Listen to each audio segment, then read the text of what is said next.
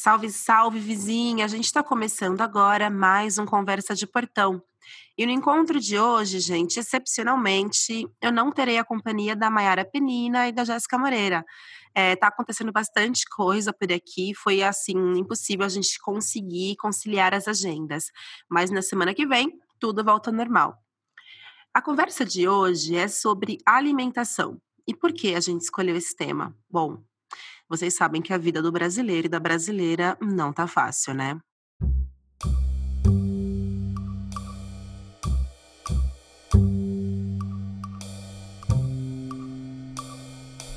Mais de 33 milhões de pessoas no Brasil não têm o que comer. Se assim como eu você tomou um café da manhã hoje, você pode considerar uma pessoa de sorte aqui no país, viu? 3 bilhões de pessoas no mundo não sabem se vão fazer as três refeições do dia. 61 milhões de brasileiros enfrentam insegurança alimentar. A triste realidade faz parte do relatório da FAO, órgão das Nações Unidas para Alimentação e Agricultura.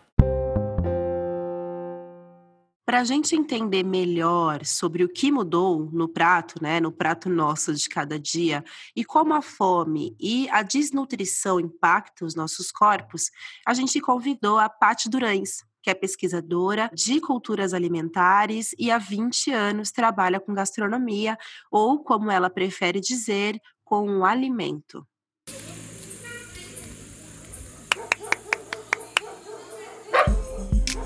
Eu sou Semaia Oliveira e você acabou de chegar no Conversa de Portão, um podcast do Nós Mulheres da Periferia em parceria com Universa, plataforma do UOL. Aqui, a conversa entre mulheres vira notícia.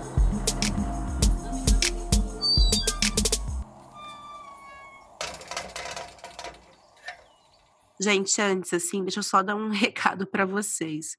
Eu tô super fanha, tipo, super, super fanha. Quem tem rinite, quem tem sinusite vai me entender.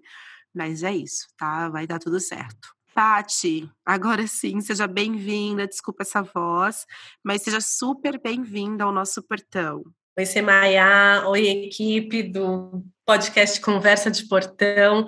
Que luxo e que prazer estar aqui com vocês hoje. Para a gente começar aqui esse papo, quando foi que você se apaixonou por esse universo dos alimentos? Ah, difícil falar papum ah, sobre isso, né? Porque minha vida toda gira em torno de alimento. É, eu fui uma criança que foi criada na casa da avó, no quintal da casa da avó, com a irmã da avó e o irmão da avó. Então, eu. E, e num, numa casa muito festiva, e de muita comilança, de muita comidaiada e muita falaiada e dançaiada. Então, quando eu olho para trás, eu vejo que a Patrícia lá pequenininha, assim, de 3, 4 anos, ela já era uma apaixonada por esse universo das comidas da, daquela casa, né, daquela família. E depois de tantos anos trabalhando, né, nessa área, é, o que, que você defende, assim? Qual é a alimentação que você acredita genuinamente? Olha, é, tem um termo aí que eu não gosto muito de, de utilizá-lo em algumas discussões, que é o conceito de comida de verdade. É, comida de verdade é a comida que tem na minha casa, no meu prato, no seu prato, no prato da minha vizinha, do seu vizinho, né? Existem diferentes contextos sociais é, para determinar o que é uma comida de verdade. E aí essa discussão ela é muito ampla, né? E eu só trouxe isso aqui para a conversa porque a comida que eu mais amo é a comida de verdade. É, que é essa comida que a gente faz, a comida que eu produzo, que você produz. Se eu vou na sua casa, é a comida que você me oferece, né? Eu ainda sou uma apaixonada pela comida da casa das pessoas acima de tudo. Então, eu, eu vou sempre enaltecer essa comida, é, seja ela qual for, e, e fazendo esse entendimento de tudo que tem muito por trás daquela comida, né? E que muda de um lar para o outro. É, realmente, cada casa tem seu jeitinho, né? Na minha casa tinha um, na casa de outras pessoas da minha família tinha outro, mas eu acho que nos últimos dois anos, é, o grande impacto é que milhares e milhares de pessoas não têm conseguido manter suas refeições ou não têm conseguido manter a qualidade dessas refeições, ou seja, né, esse jeitinho, é, ele está sendo alterado, ele está sendo impactado. É, hoje, por exemplo, os mercados vendem carcaça de frango, soro de leite, como você enxerga essa situação? E tem os fragmentos de arroz, né, as aparas de macarrão, os fragmentos de feijão, tudo que antes era desperdiçado ou era utilizado para fazer ração animal está sendo comercializado, porque a indústria também está fazendo movimentar sua própria economia a partir da fome. E isso é muito triste, né? Então, quem sempre teve dinheiro por incrível que pareça, durante a pandemia ficou mais rico, comeu melhor. Né? Então, quem tem mais dinheiro come menos, mas come melhor. Quem tem menos dinheiro come pior. Às vezes come mais, porque come mais industrializados, mais alimentos ultraprocessados e menos alimento in natura.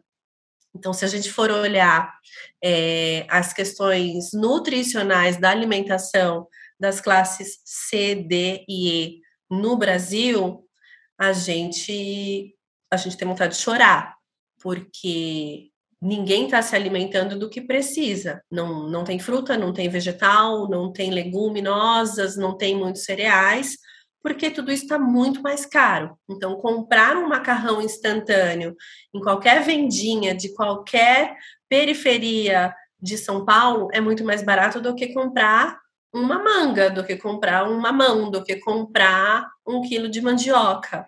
O alimento em natura, ele tá muito caro. Esse aumento do preço em alimentos né, mais naturais foi uma surpresa assim total ou já haviam alguns sinais? Já fazem alguns anos que as estatísticas vêm dizendo que o alimento em natura ele ia ficar muito mais caro do que o ultraprocessado, né? E a gente que estuda esses números a gente falava, ah, não, não é possível, né? Esse dia não vai chegar, mas infelizmente esse dia chegou e é o que a gente está vivendo agora, assim, vendo uma população absolutamente desnutrida, crianças com muita dificuldade cognitiva é, e doenças que estão surgindo na, nas crianças muito mais cedo por conta de uma alimentação de baixa caloria, de baixo valor nutritivo, né?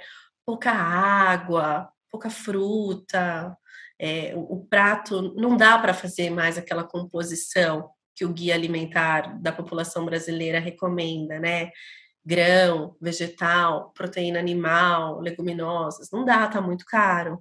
Então, agora, para a gente caminhar para uma outra pergunta que tem tudo a ver com isso que você estava falando até agora, você pode, por favor, definir para a gente o que significa o conceito do nutricídio?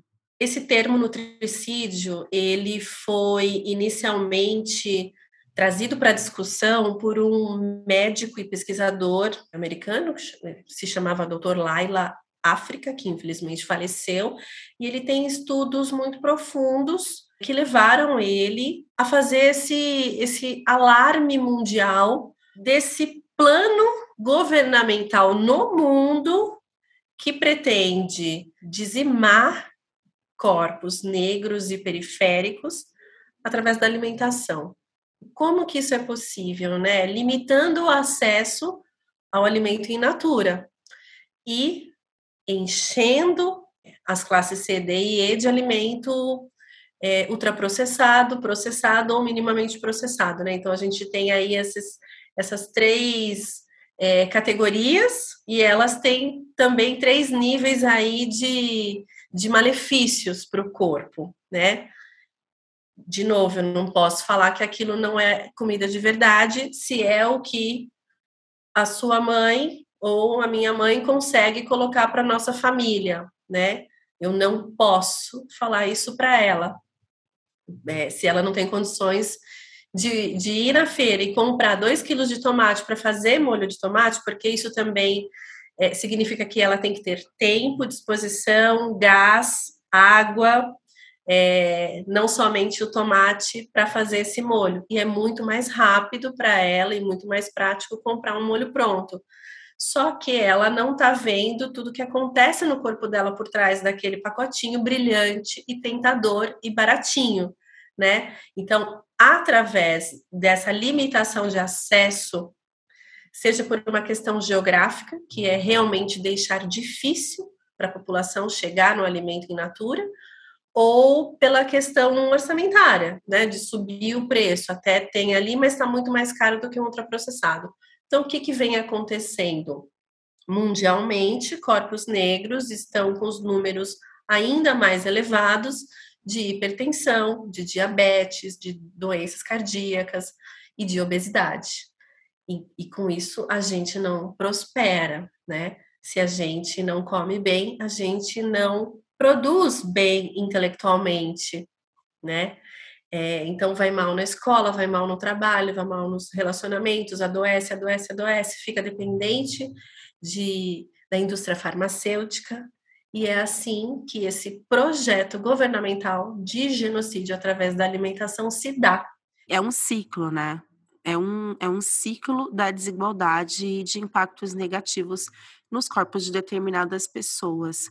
É, e eu vejo que, além dessa questão orçamentária, tem também essa questão da possibilidade de acessar esses alimentos de fato, né? Você concorda com isso? Quando a gente fala que é muito difícil encontrar um alimento in natura numa comunidade, é, também tem um nome para isso, que são os desertos alimentares. E esse termo também, ele também é um tanto quanto equivocado, porque falar que uma periferia ou uma comunidade mais distante do centro expandido é um deserto, está errado. Ali se produz muito, ali é uma terra fértil. Né? Em São Paulo, se a gente pega o Cinturão Verde, ele é o maior produtor de hortaliças do, do, da nossa cidade, só que ele ele escoa aquela produção linda e limpa de alimentos para o centro expandido. Ele não fica ali para aquela comunidade, né? Então, esse termo de deserto alimentar, ele também já não é mais tão válido e a gente tem muitos pesquisadores é, é, encabeçando aí uma luta para não chamar isso de deserto alimentar e sim de apartheid alimentar, porque é um projeto separatista que é, define quem come e quem não come, quem come bem e quem come mal, né? Quem come mais, quem come menos. Então, o nutricídio ele vem abrangendo é, estas questões que são sociais, são geográficas e também são antropológicas, né? Agora, passando para uma outra perspectiva e trazendo aqui a perspectiva de quem come, né? De quem tem condições de acessar os alimentos e tem condições de acessar alimentos de qualidade. Você acha que tem rolado assim um afastamento nosso das cozinhas? Por exemplo, eu, é, eu tenho condições de comprar mais ingredientes naturais e eu gosto de cozinhar, mas eu quase nunca reservo tempo para conhecer novas receitas, por exemplo, e até mesmo para cozinhar de fato. E não que eu não tenha tempo, eu consigo planejar o meu tempo, tenho esse, esse privilégio, essa vantagem. Diferente de muitas outras mulheres negras, periféricas, que não têm condições nem de acessar os alimentos e muito menos de organizar o seu tempo da forma que seja melhor para elas. É, então, você acha que também rola em alguma medida isso, né? De ah, minha mãe precisou cozinhar, minha bisavó precisou cozinhar, né? Seja para dentro de casa ou seja para fora, é, mas eu não vou passar por isso. Você acha que rola esse afastamento? E se sim, como isso impacta, né, nossa, nossa vida? Eu acho que, inclusive, esse nosso processo de ascensão social fez com que nós quiséssemos sair desse lugar eu venho num movimento de falar, não volta para esse lugar. Volta, volta a cozinhar para sua família, volta a cozinhar para você. Tenha autonomia, né? Para quê? Para você sobreviver, para você prosperar, para você não adoecer, para você não morrer na praia. Agora que você está atingindo outros patamares, né? Porque assim, a gente meteu muito pé na porta em várias áreas da sociedade, então hoje temos, né, pessoas como eu, à frente de, de, de uma área aí da alimentação, temos pessoas como você à frente do jornalismo, sendo referência para tanta gente. E assim, se você não cuidar da sua alimentação, você prospera, mas os seus filhos não prosperam, né? Então, esse afastamento, ele também ele é antropológico, que é para a gente falar, não, eu ascendi, eu agora sou uma advogada, eu sou uma jornalista, eu não sou mais cozinheira. Eu quero comprar a comida que a televisão está mostrando, porque se aquela atriz daquele canal compra aquela comida naquele pacote bonito que quando abre faz aquele barulho e as crianças fazem uau. Se ela é uma mulher branca e tem ascensão para dar isso para os filhos, eu também quero. Então tem um movimento aí nosso da militância e, dessa consciência sobre alimentação de falar não, olha, volta, volta para aquele lugar que não sei se no seu caso era da sua avó, da sua mãe, da sua bisavó, mas assim, volta a cozinhar para você. Saiba de onde veio o seu alimento. Se possível, tenta descobrir quem produziu, vai lá, vai comprar. Compra mandioca do tiozinho que está vendendo no carrinho de mão, na porta do metrô, porque provavelmente ele plantou aquela mandioca e colheu né? Aquela mandioca tá limpa, tá fresca, ela não andou quilômetros e quilômetros em cima de um caminhão até chegar na sua casa. Leia rótulos. O que, que é isso que você está comendo? Se você não reconhece essas palavras, por que, que você está consumindo aquilo? Né? Se a indústria fez esse tempero, é porque existe uma receita. Tenta fazer também. É, pois é, a gente precisa falar mais sobre isso. Você disse de receitas agora. Gente, a Paty, assim, ela é ótima para trazer receitas, por exemplo, é, considerando o reaproveitamento o aproveitamento do alimento de uma forma integral. E também fala muito sobre a sustentabilidade desse ciclo da alimentação. Mas vai ter que ser um outro episódio, senão esse daqui vai ficar muito longo. É, mas, Paty, para a gente encerrar, então. Bom, o Brasil voltou para o mapa da fome, né? E a responsabilidade de, de fato, mitigar essa questão, ela precisa partir do Estado, né? Porque é uma questão estrutural. A gente, como sociedade civil, não tem como combater isso de, de uma forma que traga, de fato, um impacto positivo, né? Em larga escala. Mas trazendo aqui para o nosso dia a dia, é, que lição você acha que a gente precisa tirar desse momento que a gente está vivendo, né? A gente já tinha saído dela, né?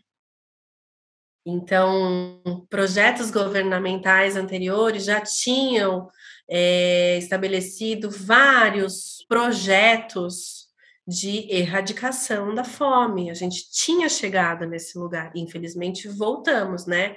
A gente desceu muitos passos aí e os próximos governantes vão ter muito trabalho pela frente para restabelecer novamente todos esses projetos.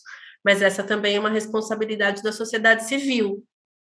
Então, é, se tem uma pessoa na calçada passando fome, eu também sou responsável por aquela situação, porque eu também estou dentro de uma roda de má distribuição de renda, é, de má distribuição de oportunidades e, por consequência, má distribuição do alimento, né? Então, eu sou tão responsável por aquela situação quanto os governantes. Eu, Patrícia, me coloco também no mesmo nível de responsabilidade.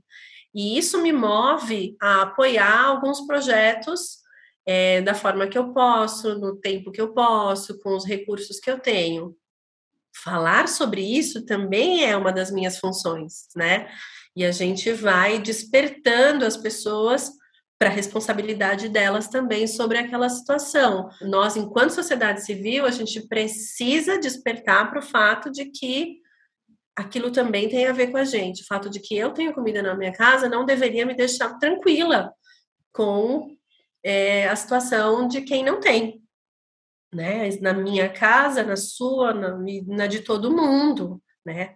Se todo mundo se movimentar, a gente consegue baixar esse nível. Né? Nós somos o, o, o, um dos países com maiores recursos hídricos do planeta. Nossa capacidade de produção agrícola ela é imensa, né? A gente exporta alimento. Então, a gente precisa parar de tratar o alimento, o nosso, a nossa produção como commodity, né?